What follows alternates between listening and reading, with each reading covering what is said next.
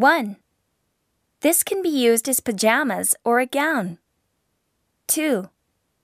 It can be used as a tablecloth. 3. This is used for drinking liquor. 4. It's handmade by skilled craftsmen.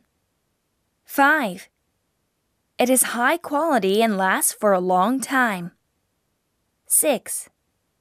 This incense has a relaxing aroma. 7. The burning time is about 20 minutes. 8. Please do not put the lacquerware in a dishwasher. 9.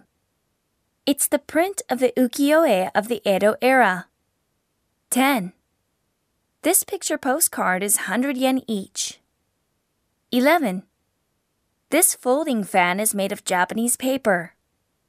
12. It's Japanese traditional dyeing.